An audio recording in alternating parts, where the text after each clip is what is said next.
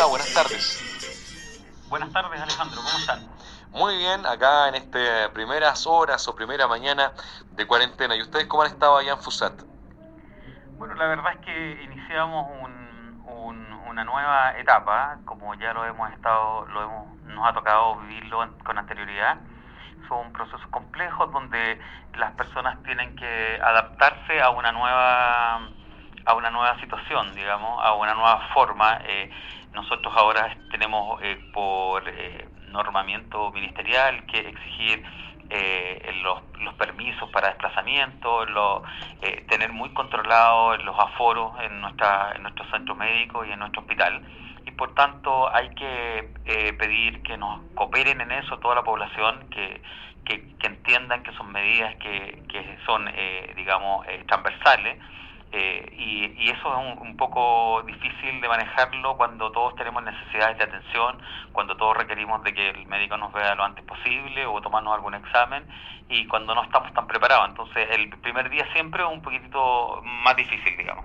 Sin duda, doctor. Le quiero preguntar también, porque hubo bastantes mitos, bastantes cosas, la gente se queda con lo que lee en Facebook, en fin, pero ¿qué efectos se pueden presentar luego de recibir la vacunación contra el COVID-19? ¿Puede variar dependiendo el tipo de vacuna o es siempre igual?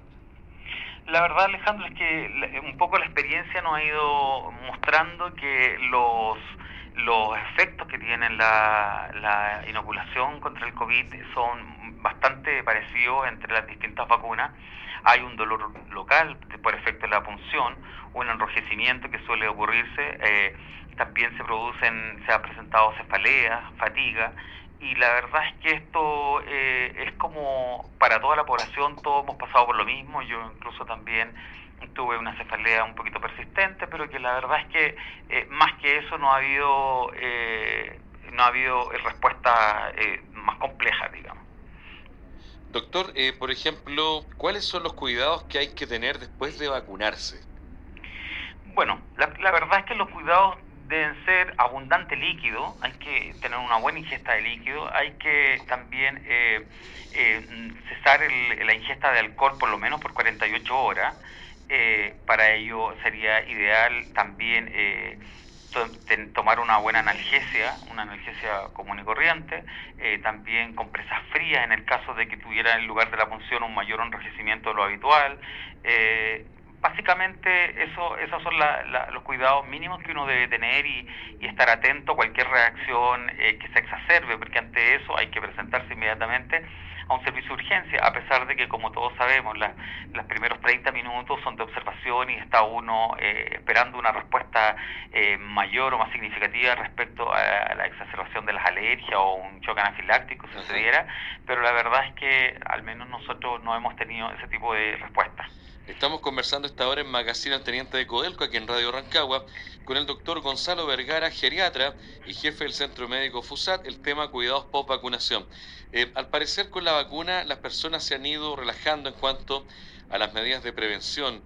¿Por qué es importante mantenerlas, doctor? Porque si bien es cierto la gente se vacuna hasta la segunda dosis, ¿cuándo comienza de verdad la inmunidad? Bueno, muy buena pregunta porque aquí hay un tema que, que, es bastante recurrente en las preguntas, en las consultas respecto a los pacientes cuando dicen, doctor, yo me vacuné, que cuando eh, estoy libre de volver a contagiarme, eh, cuál es, mi carga, ¿Qué, ¿Qué, pasa conmigo. Y a ser honesto, hay por lo menos eh, 28 días después de la segunda dosis cuando uno realmente está con la cobertura al 100%. Esa cobertura también implica que no es que uno no se vaya a contagiar, uno se puede volver a contagiar y es por eso que es tan importante en el respecto a los adultos mayores y a toda la población en general, eh, tener cuidado y mantener, la, mantener las conductas de protección, o sea, eh, usar la mascarilla, lavarse las manos por lo menos con un mínimo de 20 segundos, con mucha agua, con abundante jabón, eh, hay que estornudar y toser con el antebrazo o por lo menos con un pañuelo, hay que evitar tocarse los ojos, la nariz y la boca, que son las vías de ingreso de, del coronavirus, y no compartir eh, cubiertos ni bombillas. Eh, no, también otra cosa que es importante, que socialmente nosotros estábamos muy acostumbrados a nuestros saludos de manos, de abrazos, de besos, ningún tipo de contacto físico por el bien del otro y por el bien de uno mismo. Entonces hay que tener esta, este cuidado cuidado. Y lo, que me refería en la primera parte de la, de la respuesta, eh, es efectivamente 28 días después de la segunda dosis, la carga está en su máxima expresión y por lo tanto eh, el cuerpo responde muy bien, eh, lo, la, el contagio se puede producir de todas maneras, pero se presenta bastante más leve en su sintomatología. Doctor, ¿para qué sirve o para qué nos vacunamos? Porque hay gente que ha dicho, bueno, si tengo que mantener la mascarilla, ¿qué me sirve? O me podría resfriar igual. Hay gente que le ha dado COVID habiéndose vacunado eh, con las dos dosis. Em, ¿La gente puede empeorar incluso o puede solamente tener un resfrío fuerte pero no que sea letal? La verdad, Alejandro, que está comprobado que el efecto de la vacuna básicamente tiene que ver con precisamente bajar el nivel de, de sintomatología que, ocurre ante los contagios. O sea, eh, ustedes vieron que en esta primera en esta primera etapa de la vacunación en nuestro país eh, se partió con los pacientes de alto riesgo, con los pacientes eh, más envejecidos y eso hizo que este, que este grupo etario estuviera bastante más protegido y hoy por hoy los, los pacientes que tienen mayores complicaciones o que entran en estados más graves o que incluso de letalidad que están falleciendo son pacientes mucho más jóvenes, pacientes que no están con la inmunidad y pacientes que, que en el fondo eh, no han tenido este, esta posibilidad de, tener, de estar aún resguardados.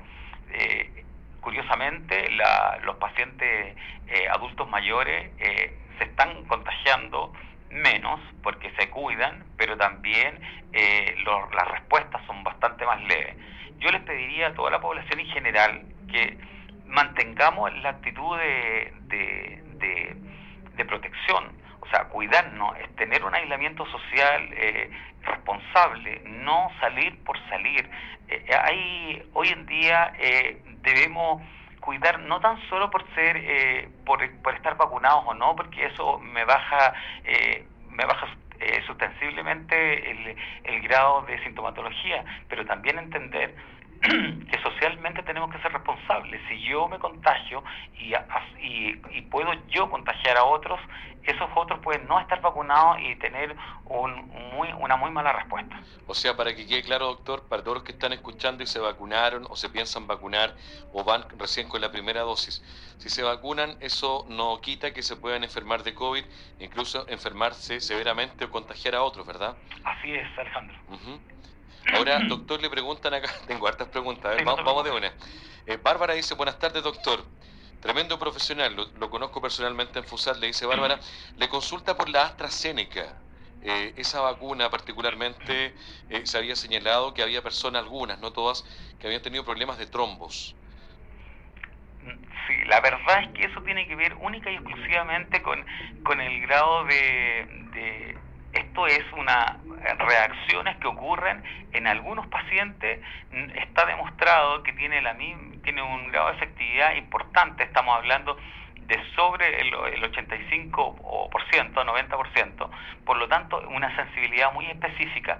Lo que sí ha demostrado que en algunas personas, pero casos muy puntuales, la verdad es que eh, eh, publicitariamente se tienden a, generalizar, sin embargo, eh, AstraZeneca ha tenido muy buenos resultados. De hecho, en la, Comunidad Económica Europea, que, es un, grupo importante de, a nivel mundial, como pase sanitario, como eh, pasaporte sanitario, ha aceptado Pfizer y ha aceptado Moderna y AstraZeneca.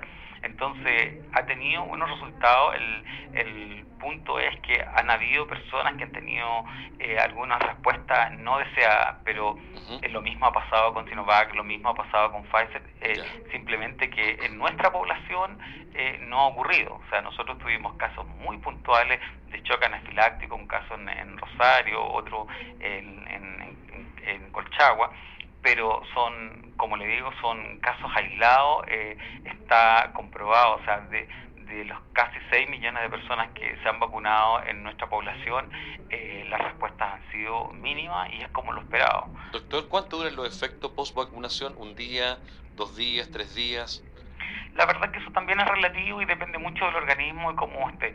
Eh, hay personas que que tienen uno o dos días, pero puede llegar a durar hasta cuatro o cinco días el malestar, especialmente en la región del toy donde se inocula. Eh, puede durar un poquito más. Eh, siempre hay que tener estos cuidados que de los que mencionábamos al principio, eh, ponerse compresas frías o tomar alguna analgesia en el caso de ser necesario, pero también hay algunas personas en la población independiente, indistintamente de la edad, que no han requerido tener ninguna eh, ninguna dieta especial ni ningún fármaco que tengan que usar.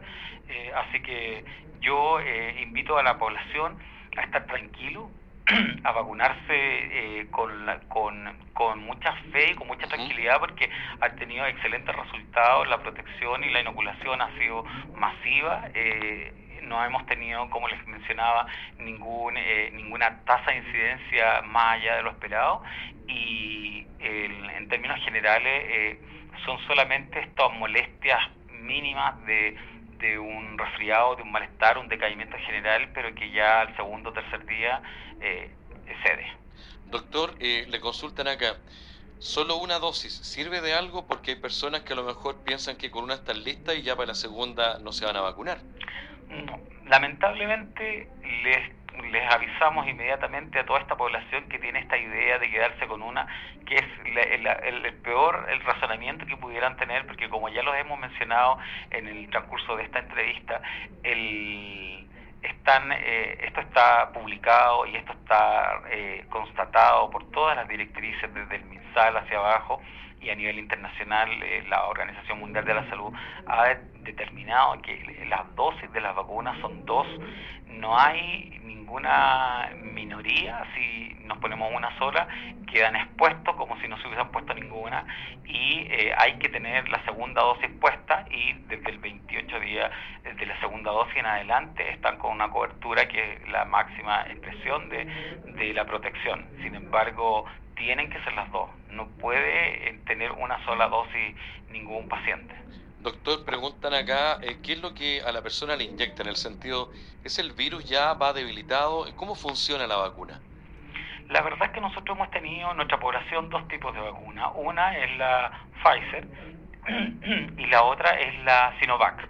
Sinovac es el virus propiamente tal, pero es un virus bastante, eh, la inoculación es un, es un virus atenuado, lo que se espera es que una vez que uno tenga la inoculación del virus atenuado, el cuerpo genere sus propios eh, guerreros, sus, propios anticuerpos, para estar preparado cuando entra este tipo de virus, lo reconoce inmediatamente y actúa. En el caso de la Pfizer, estamos hablando de una molécula sintetizada que actúa sobre el RNA mensajero, que es una, la estructura molecular del, del virus y que, y que y que este no es el virus, esto es, actúa sobre el RNA mensajero una molécula que, que puede atenuar todos los efectos del, del eh, virus y darle protección a las personas, pero eh, son totalmente diferentes eh, respecto a Sinovac. Doctor, consultan acá, por ejemplo, ¿qué recomendaciones, o por lo menos qué le podemos decir a las personas para las que van a atenderse en Centro Médico FUSAT? ¿Qué preparación deben tener? bueno, eh, aquí es súper, súper importante que la población nos, nos, comprenda y entienda que todas las medidas de protección que tanto el Centro Médico FUSAT como yo me imagino todos los centros de salud estamos adoptando que tiene que ver con la protección y cuidado de toda la población que nos visita. Hoy en día nosotros somos responsables de no de de alguna manera articular nuestro sistema sanitario para no aumentar los grados de los niveles de contagio. Por tanto, debemos primero el uso de la mascarilla fundamental. Segundo, mantener una distancia física y evitar las aglomeraciones. Por ningún motivo puedo permitir tener menos de un metro de distancia entre una persona y otra. Respetar los aforos. Nosotros en el Centro Médico FUSAT tenemos 172 cupos de aforo que no podemos, no podemos eh, transgredir la ley y respetarlo absolutamente. Eh, para ingresar al a, Centro Médico FUSAT tenemos que tener el permiso de desplazamiento. Es una, es una obligación que hay como cuarentena en la que estamos a nivel de, la, de varias ciudades. No nos olvidemos que hoy día 13 millones de chilenos estamos sometidos al mismo sistema donde si tenemos que salir por alguna necesidad, entre ellas visitar un, un centro de salud, tenemos que llevar nuestro permiso de desplazamiento junto al permiso de desplazamiento, su identificación, por supuesto, y de alguna manera demostrar o, o, aparecer en los listados de la hora que tiene tomada o del, o del servicio al que tiene la ocupación a realizar.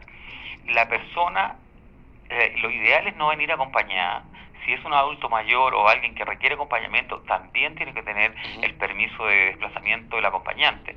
Pero la persona adulta en edades que pueden desplazarse sin ningún tipo de restricción, el ideal es que, que puedan ingresar solo al servicio. Doctor, la última pregunta que tengo como 20 del, del mismo tenor. Eh, ¿Qué pasa con las nuevas cepas? Ayer se anunció ya siete casos, tengo entendido, en Chile de la cepa brasileña.